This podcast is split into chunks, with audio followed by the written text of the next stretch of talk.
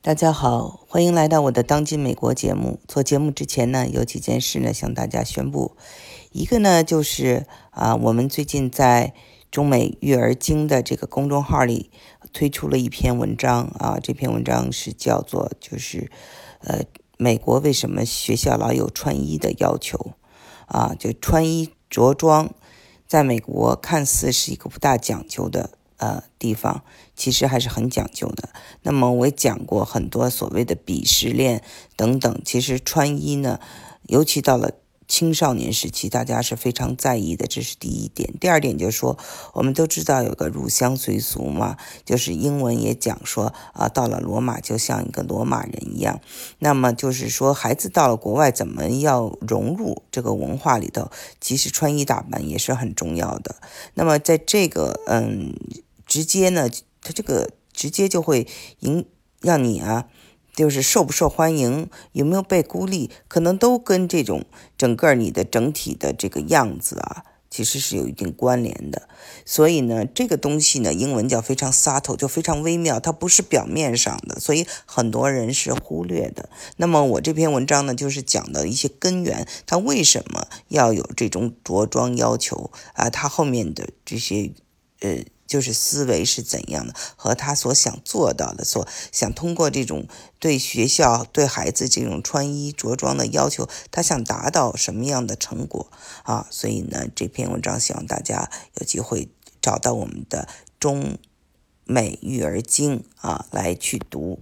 啊，这是第一个啊。第二个呢，就是我明天哈会直播，明天在这个呃晚上啊。北京时间晚上十一点的时候，啊，会跟大家直播，回答大家各种问题，探讨最近一些比较热门的话题。好，那今天呢，我想跟大家就讲一讲一件事情啊，这件事情我看了非常的痛心。是啊，这个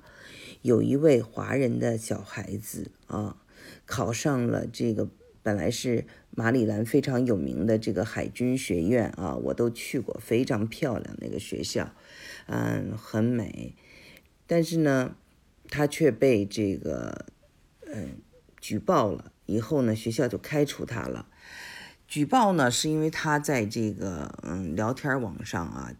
发布了仇视黑人的言论。我们知道这种种族言论呢，是在美国要非常小心的啊，不能随便说的。结果呢，他说了以后就被非洲社区呢的这些人呢发现，并且举报给了这个他的录取他的这个海军学院。这孩子呢，几年前啊，二零一八年的这个发言也被翻了出来了，从中呢有几篇。有几个文字啊，一看就是这个当时小孩可能年纪还不不够成熟啊，嗯，说的话呢是非常不该说的，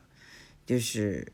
其中呢有一句就是说我要让对其另外一位就说我要让你当我的下一个强奸受害者，还有呢他就说了我得用枪逼学校让我留级，那么说孩子为什么会说出这样的非常的这种呃。过分的哈，就是就是不明事理的话呢，嗯，我想肯定跟他内心的压抑有关。我以前做过一个节目，叫做《华人呢，男生啊，华人的男生在美国成长不易，就是男孩子啊，在这个美国，你又是华裔，有可能被孤立，有可能受欺负啊，那。之前这个聊天就有朋友就讲说啊，呃，这个经纬投资的一位投资人就讲述他在国外念书的时候也有被孤立的这种啊经验，所以呢，这个总而言之呢，他这个学校啊，嗯，就把他就。不让他再来，再跟学校联系。当然，他父母啊都要申诉啊什么的，但是都没有用啊。这件事情在他们来看是非常严格的。那我呢，觉得这个小孩子呢，嗯，他小的时候啊说的这些话呢，不懂事给翻出来了，确实是说让人明白了一点，就是在美国啊，所谓的言论自由不是什么都可以说的。啊，就是说，嗯，还是要有一定的这种分寸感。再一个呢，事情的后面呢，我也了解到啊，就是是这样子的，就是说这家华人家庭呢，被人家黑人呢扔了鸡蛋啊，然后邻居就告诉他们了，邻居告诉他们了以后呢，他们呢就去这个找啊这些孩子，这些孩子就报复他们，就把这个他的儿子一。以前发布的这些言论呢，全放到了这个网上，而且呢，已经举报给了他的学校。那么他们的学校呢，我在那个网站上也看到了，说因为他说呃说的这些话呢是不能容忍的，所以就不就把他的这个录取通知书给收回了。那么，嗯，这个孩子是十岁左右啊，来到的美国，然后他的。妈妈、爸爸英文也不是很好，所以呢，在跟学校打交道的过程中，学校最后还给他们发出最后通牒，说不要再跟学校联系了，也不要再跟学校发 email 了，就肯定不会再录取他了。所以呢，就是这样的一个嗯结果。那这个父母呢，也是说他们的这个英文不太好，也不知道找谁去申诉。啊，所以在这样的情况下呢，我们其实知道这个大环境啊，就是自从这个新冠肺炎以后以后啊，这个大环境对这个华人确实是不利的。尤其呢，最近呢，特朗普呢又管这个新冠肺炎叫“功夫病毒”啊，新新冠肺炎的这个病毒叫做“功夫病毒”，真的是直接的，就是等于是啊煽动啊大家。啊，对华人进行一些啊这个歧视，或者是觉得嗯都是你们啊造成的，就这样一种印象，在这样一个大环境下，那才会发生这样的啊社区之间的矛盾。那我也之前讲过，说这个华人呢和黑人之间呢，就就就是在虽然黑人跟白人呢，他们有很多的矛盾。但是呢，当这个矛盾爆发，或者是嗯有了一定的这个社会的这些问题出现啊，打砸抢的时候，呃，通常这些嗯小商小贩，尤其是这个华华人呢，包括是整个亚裔社区嘛，就是容易成为这种替罪羊，因为呢，他们这种受害者呢，给人的印象是比较好说话，比较好欺负，所以。不欺负你，欺负谁呢？所以这这整个这件事情啊，我就是给大家讲一个这社会背景和来龙去脉。但是我并不是说呢，在就是为这个小孩子开脱，或者为这个家长开脱。那他们确实是应该给他一定的这个教育啊，让他知道这个什么该说，什么不该说。尤其啊，有一句话说，拿枪啊到学校逼老师，让他留级。嗯，这样的话呢，发发表在社交媒体上呢，啊，这都会引起这些警察们的关注。还有他说的这种歧视黑人的哈话，我们知道叫做 hate speech，就是仇恨的言论。那在美国，我们知道现在都讲政治正确的时候呢，说非常非常小心。再一个呢，就是家长也要经常跟孩子沟通，知道他们想的是什么，嗯，他们在外面到底遇到了什么，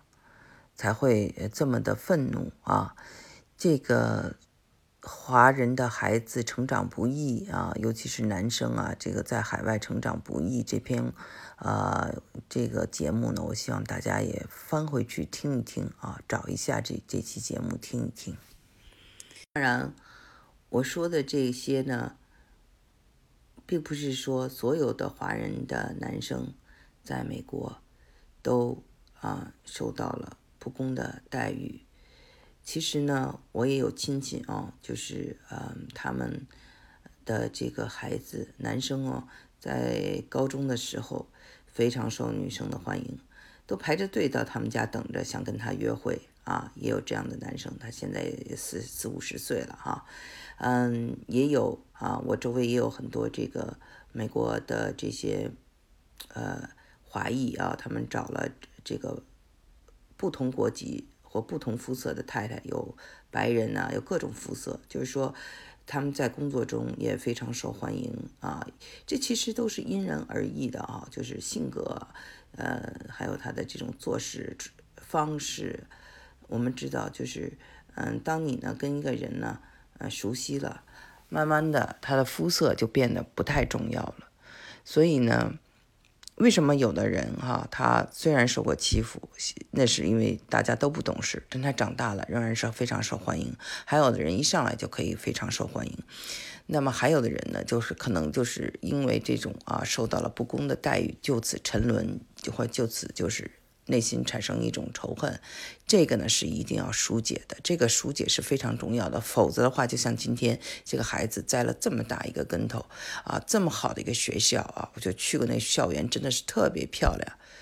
真的就没有办法了。再去上他心爱的学校了，就是因为他说了一些不当的言论。那他不当的言言论，其实也反映了他内心的有一种痛苦啊，或者是这种痛苦啊，确实是应该得到疗愈。家长应该留意到这些事情，早点给他看心理医生啊，或者去找人倾诉啊，然后把这些事情啊，这些疙瘩啊，就是解决了以后呢，他就不会啊再。网上做一个键盘侠来发泄，最终啊自己的没有不能说毁了自己的前程吧，但是毁了一个很好的一个机会。当然他还可以去上其他的学校，所以这件事儿呢，就是有几点呢，就是可以让我们呃借鉴的。一个就是说我们在申请啊美国的这个大学的时候。大家有知道有些雷是不能碰的啊，这个就是你在社交媒体上说了些什么，他们是会查到的啊。他不查也有人会举报啊，就是就所以这个呢，就是第一，第二呢是在美国啊这个言论自由的国家，不是什么都可以说的。虽然有第一修正案啊来保护这个言论自由，但是呃公司啊学校各各个啊这种机构，它都可以因为你的言论选择。不录取你，或者呃开除你，或者不喜欢你啊，那这也是他的自由，对吧？所以呢，就是说这一点呢，什么是这这个言论自由？它是在一个框架下，一定的定义下面啊。这里面不包括 hate speech 仇恨的言论，不包括一些威胁的言论啊。就是如果你说了这种啊杀人呐，就威胁啊，说。呃，我弄死你啊！在中国就是吵架，大家这么说，这些有可能都啊成为了一个那个对你非常不利的证据，所以这两点非常重要。第三点呢，还就是给家长的啊，家长就是，呃，就就是英文不好啊，或者是对美国社会了解不多呀，都没关系，但是一定要多和孩子沟通，一定要了解你的孩子啊。今天的节目就做到这里，谢谢。